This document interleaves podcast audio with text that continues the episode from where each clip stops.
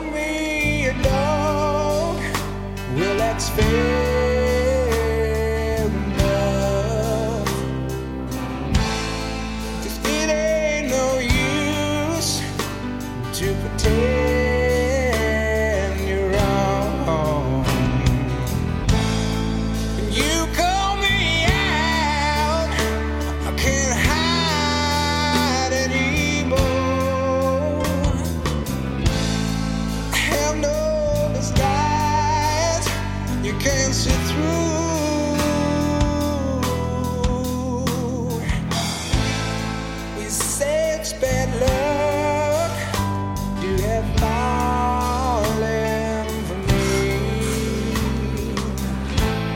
Bienvenidos.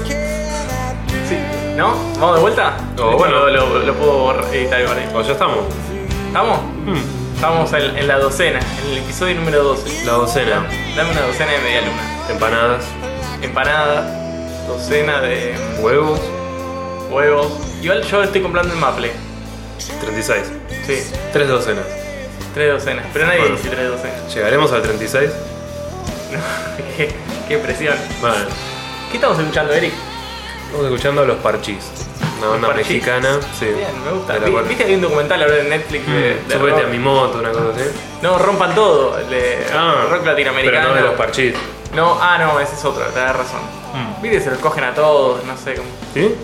No, s- siento Ah. que siempre hay abusos en esa banda. Mm, que el, ¿qué es? el manager. Es como una película de Gaspar Noé con el documental de Michael Jackson y salió. Y viste que los latinos tenemos, o sea, acá en Sudamérica tenemos algo de mezclar con lo anglosajón y darle nuestro toque. Siempre. Básicamente, en el caso de los parchís, es violación y. con algo mexicano, con temas picante. asquerosos. Mm, Ricky sí. Martin. Ricky Martin. Mm. Lo queremos a Ricky. ¿Sí? Pero no estamos acá para hablar de Ricky, estamos escuchando. Temple of the Dog. Temple of ¿Por- the Dog. ¿Por qué en el episodio de Chris Cornell estamos escuchando Temple of the Dog? ¿Por qué? Porque él era parte de Temple of the Dog. Ah, yo pensaba que estaba más asociado a Pearl Jam. A ver, contame, ¿cómo es eso? Temple of the Dog. Bueno, podría ser hoy Pearl Jam más Chris Cornell. O sea, básicamente le podría hacer. Ah, no, ya no le puedo desarrollar el piso a Eddie Vedder porque, Porque no está. porque no está. Ya no puede tener un serrucho. Pero eh, está bueno que estemos cerrando así en la víspera navideña el, el ciclo de Grunge que empezamos en esta primera temporada con Pearl Jam. Stone Temple Pilots, el segundo. Y. Nirvana vino más adelante para la muerte del Diego. Claro. Digo, este año murió el Diego. Y no murió a los 27 años. Y no murió a los 27 años, para nada. Pero y- está bueno esto de Temple of the Dog para. Temple of the Dog. que tiene algo tan. Salvo Nirvana, tiene algo como de las grandes bandas de Grunge, Seattle, ¿no? Eh, Chris Cornell era de Seattle.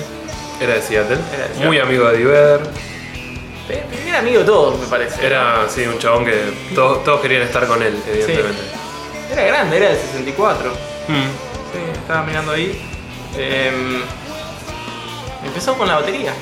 Empezó como baterista. Cuando se dio cuenta que no podía cantar. Pero para el tema este que estamos escuchando, ¿cuál es? Este tema, eh, Call Me a Dog, de Temple of the Dog, la, la primera grabación de ellos, esta es como el- ¿Y por qué elegimos este para, para arrancar? Bueno, es un tema en particular a mí me, recuerda de escucharlo y tiene una parte que es como muy emotiva con su voz, que, anticipa el solo de guitarra, que, el solo de guitarra mantiene esa tensión que él ya venía trayendo. Eh, es una especie de balada blues, con piano. Bueno, un tema muy lindo. Él siempre va a tener esta tensión entre las baladas y las cosas más pesadas. Exactamente. Él sí. venía con Soundgarden, ya. Pesadísimo. De, Pesadísimo. de lo- de los tres, las tres grandes bandas del Grunge, eh, así de Seattle, Nirvana, eh, Soundgarden, Soundgarden, Jam, Jam. Soundgarden eran los más virtuosos, los más técnicos, los más pesados. los más pesados, exactamente. ¿no? Armónica, rítmicamente y en, en todo sentido. La verdad, hacían lo que querían, ¿no? Desde ese punto. eh, Y Chris Cornell particularmente fue como el gran cantante de- del género. impresionante. Un virtuoso desde la voz también. Sí. No solo desde la composición, desde la guitarra. La verdad que un, un tipo muy, muy virtuoso desde cómo cantaba. Sí, viste, de chiquito estuvo como un año encerrado, que no salía de su cuarto. Una, una depresión muy sí, fuerte. por el divorcio. Sí. Tampoco para tanto. Y sí. bueno, bueno, se terminó suicidando, ¿no? Ay, qué- Unos años después. Sí, muchas Eh, canciones Lamentablemente, sí. Era un tema recurrente en él. Sí, su último disco se refiere bastante a eso también. Sí. Eh, Es- sacó cuatro discos, o sea, hay que decirlo. Estuvo el, el Soundgarden, tuvo, el bajista le pidió un tiempito así sí. para cosas académicas, hizo Temple of the Dog, vuelve Soundgarden, graban esos discos increíbles. Eh, bueno, ¿cuál, cuál fue el más conocido? De Soundgarden. Soundgarden, Eh, sí. Estaba Bad Motorfinger. Claro, Bad Finger fue como el, el gran disco, El de, gran disco. de 1991. Si no hubiesen estado ni Ten ni, ni- Nevermind. Exactamente. Ese, es- ese es el. Pero es un discazo. Sí, sí, sí, sí. Es un discazo donde está esa impronta metalera, pesada y a la vez tienen como un groove, ¿no? Muy bien llevado por la, por la batería. No, no podemos no mencionar a, a Matt Cameron, ¿no? Matt Cameron. Totalmente. eh, Fundamental, ¿no? Que después eh, es el baterista de Pearl Jam, lo dijimos. después en- es el baterista de Pearl Jam. Por eso Temple of the Dog es Pearl Jam hoy más Chris Cornell. Sí, sí, Es, es- eh, Jeff Ament, Mike McReady, Eddie Vedder, Matt Cameron, como dijimos, parte original de Soundgarden, hoy en Pearl Jam, miembro súper estable ya hace, hace décadas.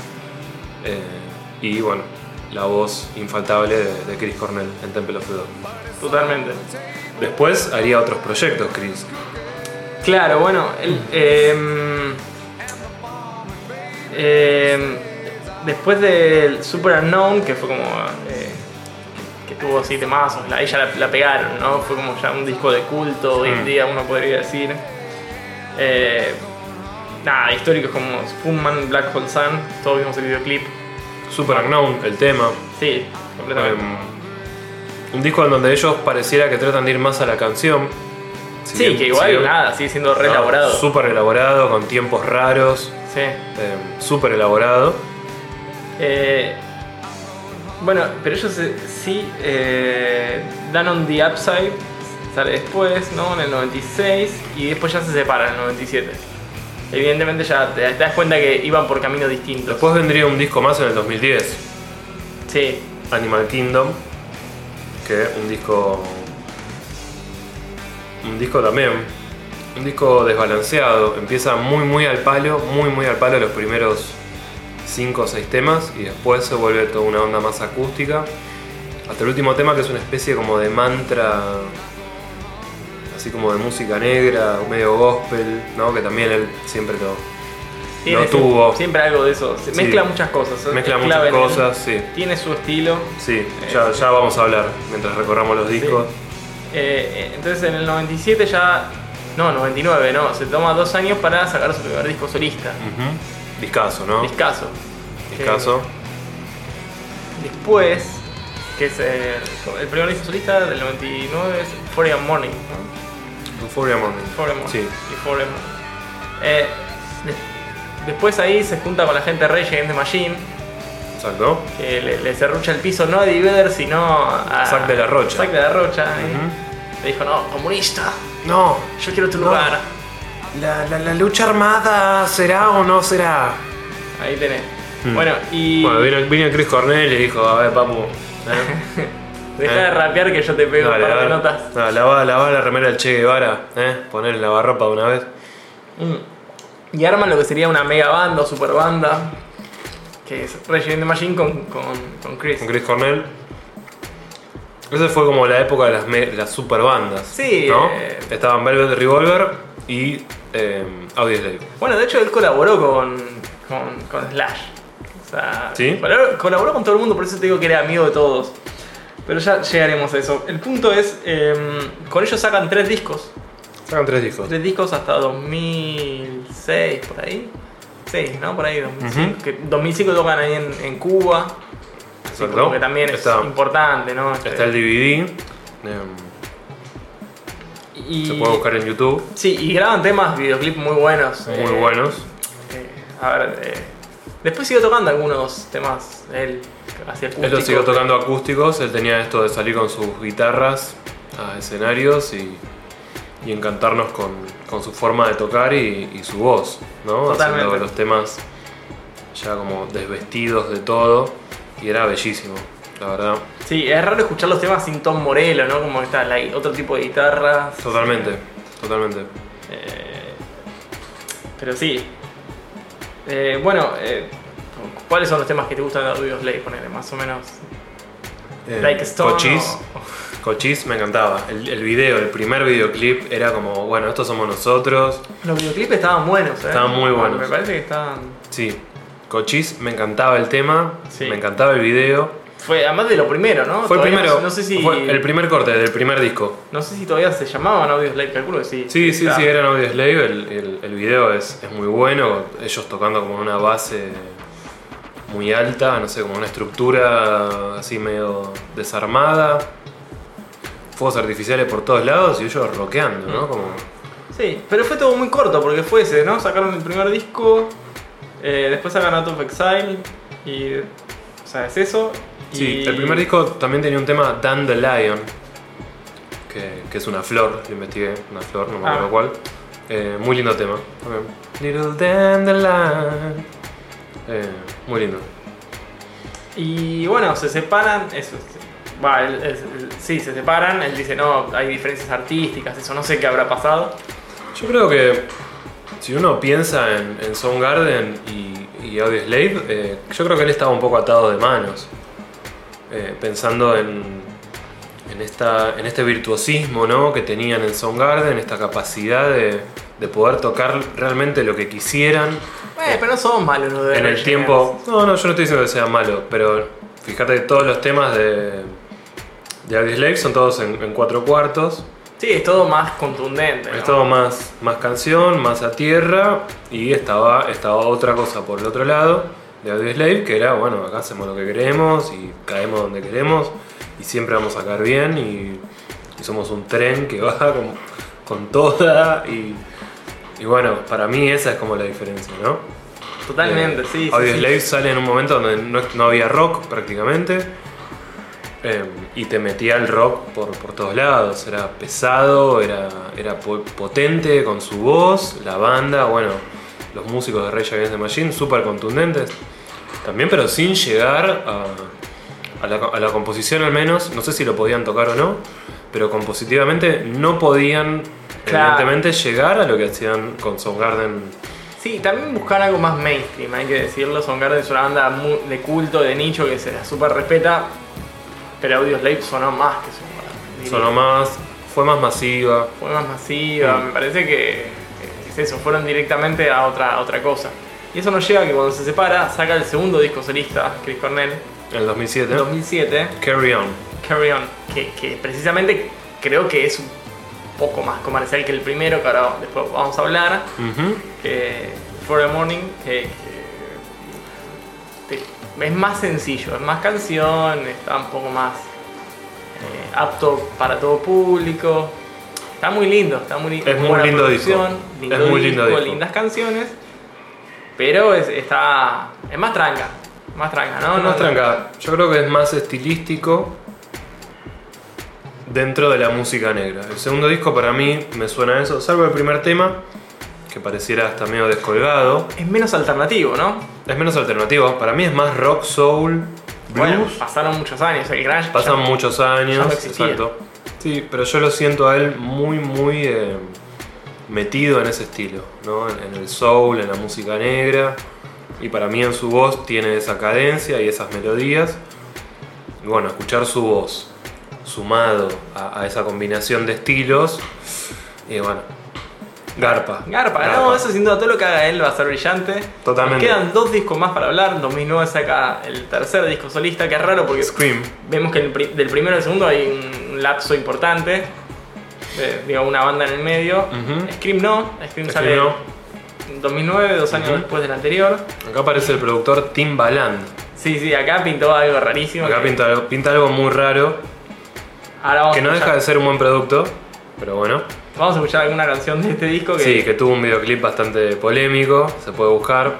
eh, Part of Me, O sea, él cantando y ver gente bailando en una coreografía Es que ese. de fondo era muy raro para ese momento. Como que mezclas a Chris Cornell con Justin Timberlake y Bueno. sale esto. Para mezclar a Chris Cornell con Justin Timberlake tenés que agarrar justamente Ah, a. Timbaland, claro.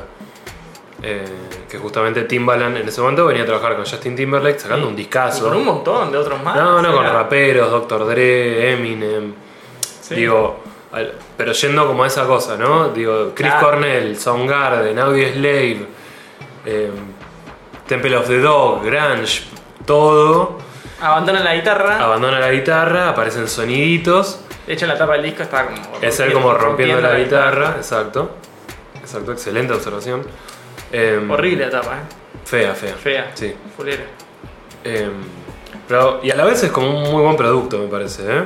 O sea, suena, suena impecable. Suena impecable el disco.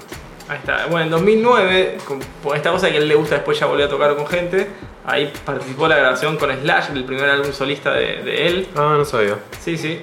Eh, Promise es la canción en la que participa. Mm. Eh, y después te grabó con Santana, se metieron un par de cosas. Mm. O sea, un cover de, de Led Zeppelin. Eh, y después, obviamente, la reunión de Soundgarden, ¿no? Como que 2010, Animal 2010. Kingdom. Tocan el Lollapalooza. Discazo, ¿eh? La verdad, Animal Kingdom es un discazo. Sí, sí, sí. O sea, para mí ellos vuelven en gran forma. Da que nunca perdieron. Ahora es King Animal. Perdón. King Animal, perdón. Animal Kingdom es el, El de No Doubt. Animal Kingdom es de No Doubt, pero también es el parque de Disney. Es el, Bueno. el cuarto o quinto parque de Disney que armaron. Ahí va. Bueno. Donde está el- la atracción de Avatar esas cosas. Ahí va. Disculpas a los oyentes, eh, le estuve pifiando. Pero este- más o menos. este es más disco. o menos lo mismo. Sí, Eh, pero bueno, discazo. Discazo del 2010. Para mí como era. que se amiga un poco con el pasado, ¿no? Pasó Audio Slave, vuelve un poco a Soundgarden. Ujú. Eh, si- sigue con la cosa medio acústica que él ya tenía, venía haciendo mucho recital en vivo acústico. Mucho recital, sí. El disco tiene muchos temas acústicos. Pero con ellos, ¿no? Con está, ellos, Ma- sí. está Matt Cameron, está Kim Tail, está el bajista que no me acuerdo el nombre.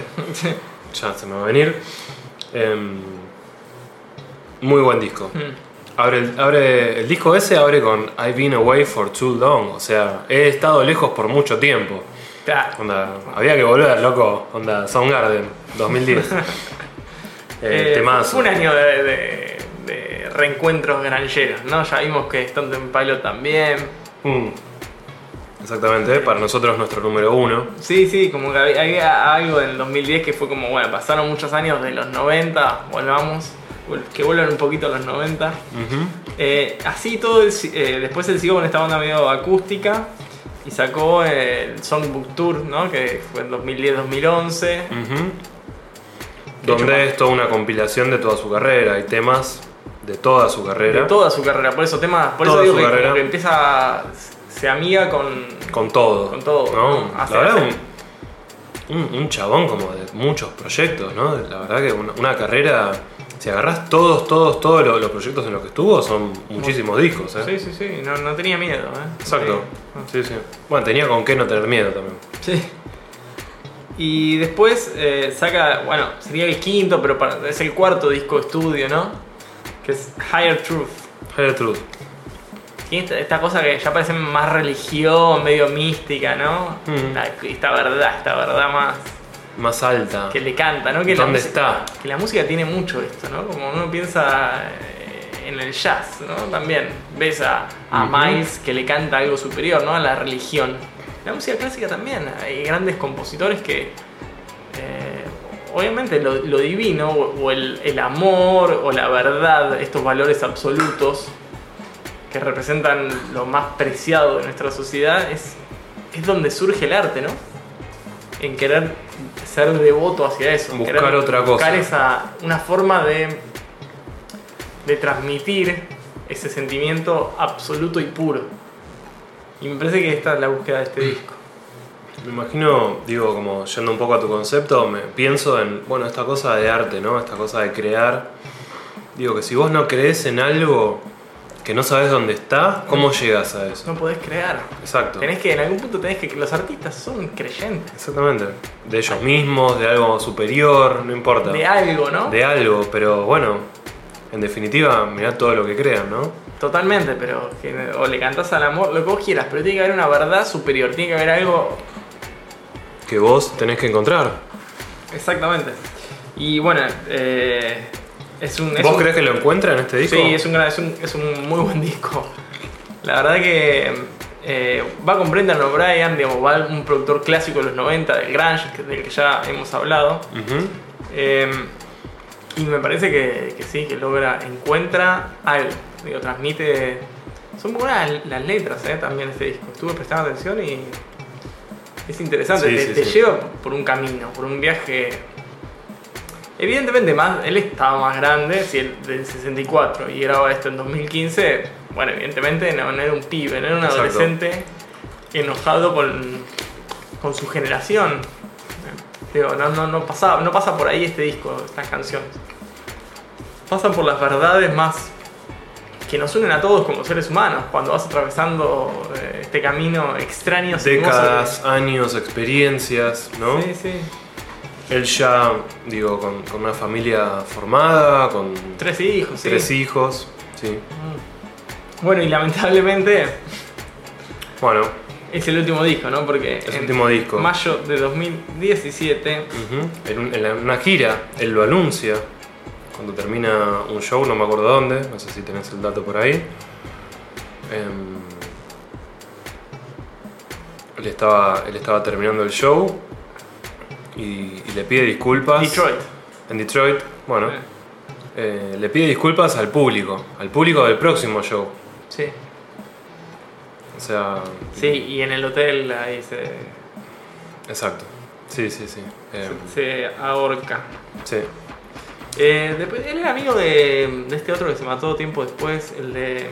De Linkin Park. Ahí está. Ah, eh, Bennington, Chester Bennington. Que ya lo mencionó, hablamos un Lo hablamos de- por Stone Temple Pilots. Stone Temple Pilots. Qué personaje. Recuerdo mucho, y esto va a ser muy autorreferencial, pero bueno, lo voy a decir porque este es nuestro podcast y Vale. para eso estamos acá grabando. no, para eso no, pero bueno. Eh, cuando, cuando muere Chris Cornell, me, me acuerdo que me manda un, un mensaje mi hermano, Martín, le mando un abrazo si nos escucha, eh, diciéndome que murió Chris Cornell. O sea, hacía tiempo no hablábamos, ¿eh? Él estaba afuera, eh, girando por, por el planeta. y me acuerdo que cuando, cuando murió Chris, él me manda un mensaje. Y diciéndome eso, che, qué loco que murió Chris Cornell. Esos momentos, ¿no? Lo que uno se acuerda. Sí, De- sí, es que es loco. Bueno, fue, fue un golpe para todos, fue raro. Es como. Eso, esas noticias que no querés saber, ¿no? De que son. son ¿Por qué? que, que podía suceder. La verdad es que uno no dice, bueno, no, es raro. Pero el grunge tiene algo y el rock tiene algo trágico. Bueno, él se sumó a esa, esa ola. Esa ola depresiva. Sí, Eh, pero también está esta cosa de que, bueno, si atraviesan como cierto momento, ¿no? Si atraviesan cierto momento de, de tal vez más, más terremotos o más temblores en su carrera y después lo, lo empezás a ver como más, ¿no? Como más grande y, y siguiendo componiendo y sacando discos y armando proyectos, bandas, ¿no? Y todo, todo lo que él hizo, formando una familia. Pega, pega. Para a mí, me, yo me acuerdo, me pegó un montón, boludo. O sea, no, no podía creer que, que este chabón a los cincuenta y pico se, se había suicidado. ¿no? Hoy estamos haciendo el programa de él y es, y es lamentablemente es como muy difícil eh, no hablar de esto, ¿no? O sea, eh, veníamos hablando de los discos, veníamos hablando de, de lo buenos que estaban en los discos solistas, que es de lo que vamos a hablar más que nada o de lo que estamos intentando hablar más que nada. Pero qué, qué difícil no poder hablar de esto y, y qué pena tener que hablar de esto al mismo tiempo. Sí, completamente. Es, así, es, es raro. Es, es- sí, sí, tal cual. No, no queda, no hay otra, otra, pala- otra- otras palabras. Ujú. No, no, no, no hay palabras. Vamos al. ¿Cuál sería entonces el peor disco? No, sé- sí, el peor dentro de estos cuatro que- discos de estudio, que igual es un gran disco, es un Sí. disco muy interesante, porque siempre se la juega él y apuesta algo nuevo, pero ¿cuál sería? Entonces, Y el peor es Scream. Del Scream. 2009. Es un disco muy distinto. Que no por ser distinto está mal. Y no es de terror como la película. No, no es de terror como la película, por suerte. A mí me gusta, eh. No hay un chaboncito de- con máscara. Ah, ¿te gusta? Sí, A mí sí, me gustaba más el Scary Movie. No, sé si. eh, eso me parece que está mal, porque es la Está joda mal, de la, es la de joda. de sí, la sí. joda. Pero bueno, también lo recuerdo con cariño, qué sé yo. Cuando le va cambiando la cara, cuando se fuma. Esa es muy buena. che, eh, Scream, ¿qué, ¿qué tema recomendás para que pongamos ahora y escuchemos un poquito? Part of Me fue, un- fue corte, tuvo su videoclip, un videoclip muy polémico. Ok, vamos, a- vamos con Part of Me. Vamos.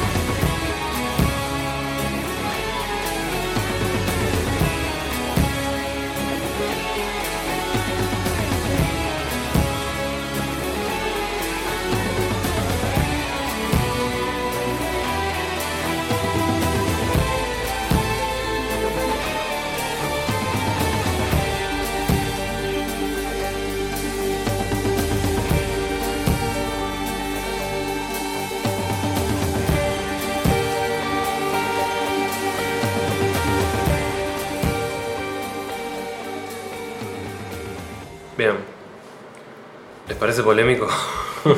Dejen en los comentarios. claro, si nos pueden, nos pueden buscar en redes, ya que estamos, lo tiramos ahora el chivo. Amo Eric en Con Instagram. H. Con H, H-A-M-U, Eric. C, Con C C normal, al final. C sin Sí. K, nada. Como Eric Clapton. Claro. C al final. Hay que ser. Y yo soy Javier.veramendi. En Ujú. Instagram también. Nos pueden buscar y nos pueden escribir y comentarnos lo que quieran. Todo, todo Eh. va a ser muy bien recibido. Si, si se quieren sumar, ya hubo algún comentario de, de- de otros de amigos, de oyentes Mm. que nos escribieron. Y hoy Siempre, siempre con críticas muy constructivas. vamos a cerrar el, el- el episodio con un tema que nos mandó que nos mandó un oyente, un amigo, que Agustín Cuadrelli, que, que tiene una banda Modem. Que justamente participó con, Sí. con un audio en el. En el Que de hecho el tema lo están sacando hoy, 23, Ah, 23 ah, bueno, de, es de- de- súper inédito, entonces. Súper inédito, sí. sí, sale salió, sale salió- calentito del horno. Salió hoy en redes y me, me pasó el audio y digo, vamos, vamos con la promoción, me parece que está buenísimo. Él participó en el podcast anterior de Harry Styles, pero hablando del anterior que es de Police. Claro, O sea, que esto no es como un multiverso de podcast en donde todo se va Y uniendo. Se, se va uniendo, ¿no? Me parece. Exactamente. Sí, sí, de una. Esa es la onda. Eh, bueno, Scream, dale, de una. ¿Qué? Bueno, ya no- notaron la cosa esta electrónica, grunge, fusión. eh, Buena melodía, Buena de todas melodía. maneras. Estribillo, Buen estribillo. con todo. Exacto. Después Eh, el disco tenía un tema, el tema Time, por ejemplo, para mí un temazo, temazo. Eh, Tuvo otro videoclip, ¿no? Em, sí, Scream. Scream, Scream, claro. tenía. Eh, Scream, Long Gone también tuvo videoclip. Long Gone tenía su videoclip, pero en Long Gone había otra versión de la que está en el disco. Claro. Eh, y no está en Spotify la versión, lamentablemente, porque para mi parecer está mucho mejor la versión de, Bueno, de- Cosas que pasan. del video de Long Gone que la versión que está en el disco. Pero bueno. Después tiene el tema Two Drink Minimum, que es el tema que cierra este disco, que es un tema muy diferente a todo el disco. Es un blues con una armónica, con un solo de guitarra. eh, se escuchan vasos golpeándose como, como si el clima de un bar. puede suceder. Puede suceder, pero bueno. em, Se fue de copas y pintó grabar una se canción. fue de copas con Timbaland y le pintó. Two Drink Minimum, un, un hermoso. Mínimo dos tragos. para- mínimo dos tragos. Seguramente tomaba whisky, no sé por qué, pero bueno. Te lo imaginás, tomando. Eh, sí, sí, lo veo. Lo veo a Chris. Sí, sí, lo veo a Chris. Calentando las cuerdas vocales. Ahí. Eh, Eh, ¿Tuvo algún problema con cuerdas vocales en los ¿Tuvo 90, problema? 90 y pico? Sí, sí, ¿Sí? sí. Como dijeron, che, flaco. Aflojá. Bancale con los grititos, ¿no? Sí, sí. Eh, así que bueno, un disco, un disco muy raro dentro de su, de su discografía. Se la jugó. Se la rejugó. Se la rejugó. Se la rejugó. Está bien, ¿eh? Yo lo súper recomiendo. Lo celebro. Sí. De una. Sí, Eso sí. nos lleva al tercer puesto. Tercer puesto, que es Carry On, Carry On. del Es- 2007. Claro, es el segundo disco después de Audio Slave. Post Audioslave, exactamente. Y bueno, nada. ¿Qué, qué tema vos dirías que sería como representativo de este disco para Bueno. que pongamos ahora? Bueno, el tema es eh, Arms Around Your Love, que fue corte, tiene su videoclip.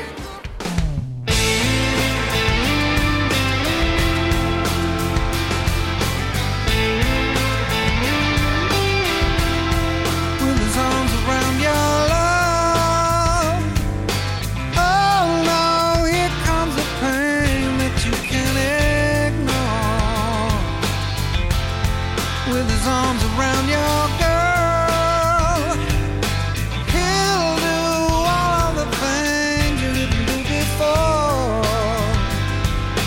You had every chance, but you closed the door.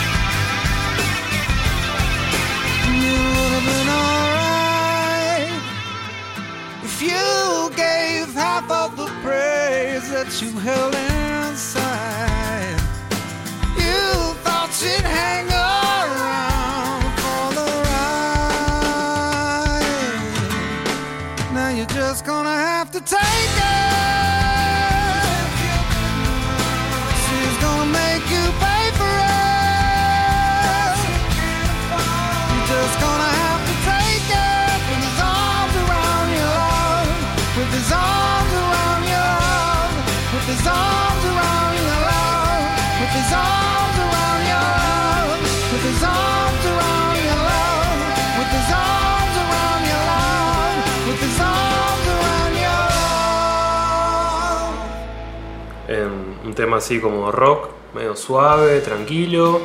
Se, se siente la banda de fondo. Pero, bien. Pero después tenía otros temazos para mí dentro, dentro de, de esto estilístico, ¿no? Que hablábamos, de esto más blusero, más rockero, más soulero que se siente. Está Safe and Sound, She Will Never Be Your Man, Ghost, Killing Birds.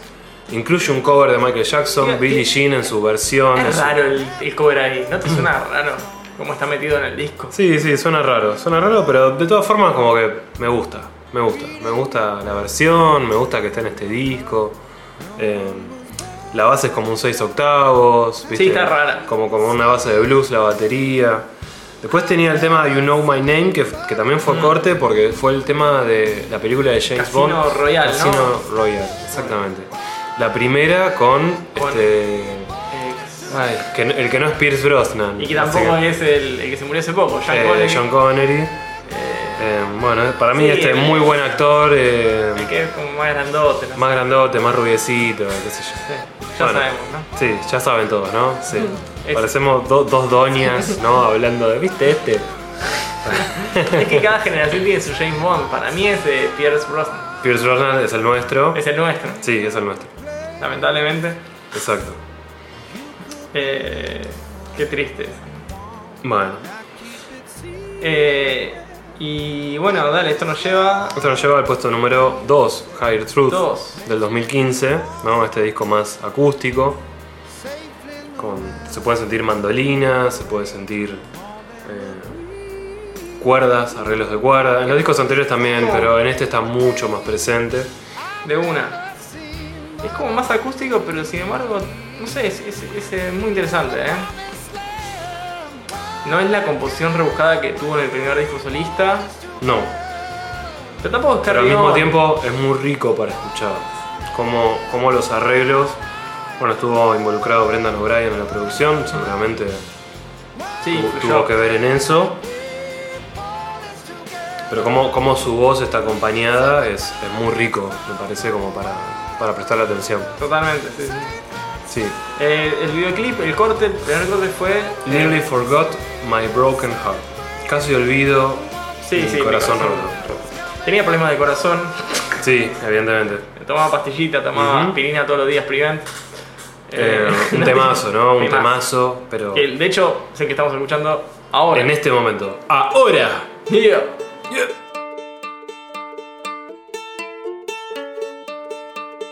time I stare into the sun, trying to find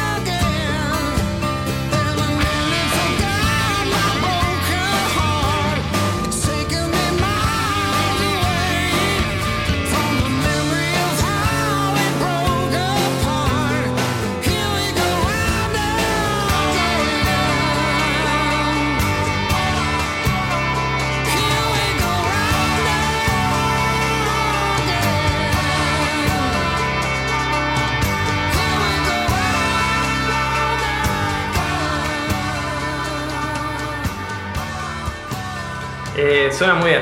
Es increíble. Es increíble. La voz de él Cómo va creciendo, ¿no? Esto que decíamos, crece muy bien, de a se, va- poco. se- se va construyendo. Arranca con la mandolina, ¿no? Y Sí, sí. Entonces, la melodía, ¿no? me parece que todo es fantástico. Eh, Sí. Cierra súper pop, oscuro, acústico, folk. Es súper bien arreglado. Un género, un género que él no manejaba tanto. No manejaba, Y sin embargo exacto. te dice, bueno, te puedo hacer esto y te la rompo. Mal. Y te saca un disco de este estilo y la rompo mal. Sí, ¿no? Eh, Porque él ah, venía haciendo mucho acústico, pero acústico. No folk, acústico rock. Exacto. Él hacía mucho de esto, ¿no? Te cantaba una de Audioslave en acústico. Eh, Exactamente. Y, siempre no, no tan, como medio con la guitarra suelta, no tanto enfocándose en, en la, la cosa bailable. Y me parece que este disco tiene mucho de eso. Me parece que está mucho bombo negra y Mm. pa, pa, Sí. pa, pa. Este tema, de hecho, tiene que. Es como Sí. que levanta, ¿no? Está, está- Ujú. está bien armado. Está muy bien armado. Está muy bien armado. el clima está muy bien llevado. Arreglo de cuerdas, coros. Sí, sí, sí. A mí, a mí me da. melodías claras. Muy claras. A mí me da no siempre. Me da siempre piel de gallina. Siempre lo escucho como te decía antes. Eh, después, para mí, tiene otros temazos: Dead Wishes, Worried Moon, Murderer of Blue Skies, que tiene un, un solo también Sí. Muy bueno, don- donde él también anticipa este solo con su voz en un momento para mí súper épico. Em, un discazo, la verdad, un discazo. Una pena que sea el último, de, de nuevo, ¿no? Me- está esta cosa de Muy buena lírica, ¿no? También muy buena lírica. letras. Sí, Cuenta bien historias. cuenta muy bien las historias. eh, eh, un tipo completísimo, ¿no? La verdad que.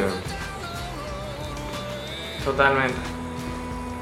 Y sé, pienso, pienso que hicimos Bowie, pienso que hicimos los Beatles, pienso que hicimos The Police, ¿no? Como que grandes bandas, ¿no? Muy, muy reconocidas. Y siento que Chris no está menos que ellos, loco. La verdad me, me- me da esa idea. Un tipo. Un tipo que- como multifacético, con, con muchas bandas, formó muchas bandas, todas súper exitosas, ¿no? Cada una marcó una época. Y bueno, en el 2017 se nos fue. Totalmente. Eh, eso nos lleva al primer puesto. Primer Nuestro puesto. Chris. Que Em. si no hacemos mal los números sería su primer disco solista. Su primer disco solista de 1999, Euphoria Morning. The Morning. Eh, justo de, bueno, sí, al tiempo después de la separación de Soundgarden. Eh, buenísimo, ¿qué se puede decir de este disco? Que es un, es un clásico. Tal vez no vendió tanto en, en términos comerciales, no le fue tan bien. No, no, pero, realmente musicales- en términos musicales es- para mí es una obra maestra. es una obra maestra, un, un disco que, que se escucha. que se escucha, ¿no? Como que puedes decir, che, no, este tema, no, lo paso. No, no, realmente todos los temas están buenísimos. Si le- eh, fue difícil elegir un tema de este disco. Fue difícil, elegimos eh, el que fue el corte, su primer corte solista, Can't Change Me. Eh, un tema que está en tres. Eh, también, ¿no? Esta cosa de los tiempos raros, que tal vez no es tan raro un tiempo No, en no es tres. tan raro en tres, pero sí en el rock. Es raro que, en el que rock. sea un tema rockero en tres. Exacto. Con, Eh, con arreglos muy buenos, Con un millón de acordes. un millón de acordes, Una melodía compleja. y al mismo tiempo muchas sutilezas. Que no se escucha todo esto cuando la primera vez que pones el tema no te das cuenta de toda esta, esta cosa rara, extraña que está de fondo. Exacto. Eh,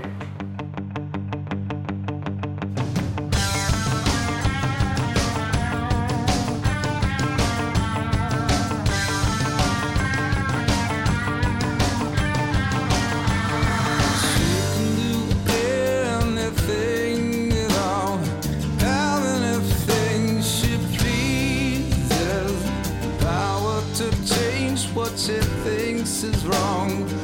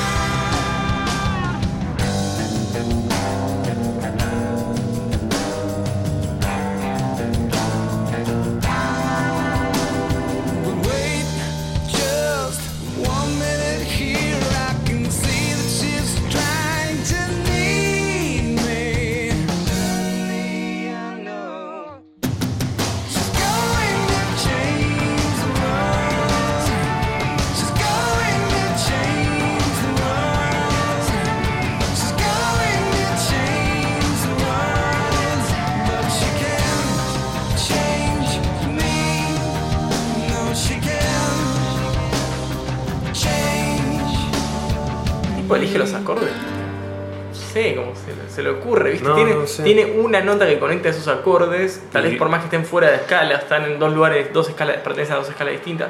El tipo te los, te los combina con una Sí, sí. notita, encuentra la manera de que funcione esa, esa, esa estructura armónica Sí, sí, sí. rarísima. De hecho, es- pienso en el fraseo de la guitarra, ¿no? Que, que- que está fuera es de. que obvio estás obligado a hacer cosas raras porque ya la, la, la génesis del tema es extraña. Pero digo, de- desde lo sonoro, ¿no? Desde la nota, que, que hasta parece medio árabe, ¿no? Por momentos. Bueno, es que es inevitable, cuando, cuando vos tenés eh, dos escalas distintas, es inevitable que te, te pases como medio cruzado. porque- Exactamente. Y, y suena, suena increíble, es un temazo. Totalmente. Es un temazo.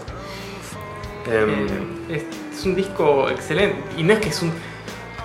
Funciona en su conjunto porque todos los temas tienen algo en común, se dialogan entre ellos. Me parece que totalmente, eso es lo que es increíble. totalmente. Esto que hablamos David Rowe, ¿no? Para nosotros nuestro, nu- nuestro Sí. número uno de los Beatles.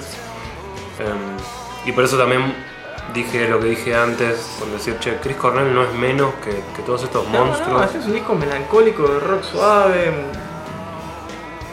muy hermoso, distinto a lo que hacía con Soundgarden, con lo que hizo después. Eh, creo que se había muerto un amigo que era Jeff Buckley.